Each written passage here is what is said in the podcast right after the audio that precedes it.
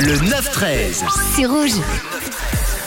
Et on part décrypter une expression, une expression de la langue française avant de revenir sur le thaler et on va s'intéresser à l'expression être dans de beaux draps qui signifie en gros être dans une mauvaise situation.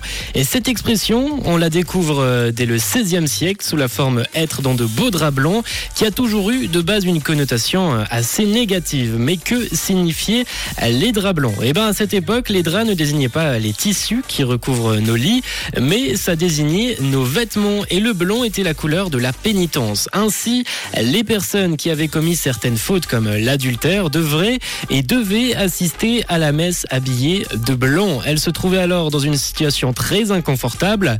Tout le monde la voyait vêtue de blanc et savait donc qu'elle avait commis un délit comme justement l'adultère. Si l'adjectif blanc a disparu de l'expression à la fin du 19e siècle, celle-ci a toujours conservé son sens péjoratif, être dans de beaux draps blancs être dans une mauvaise situation.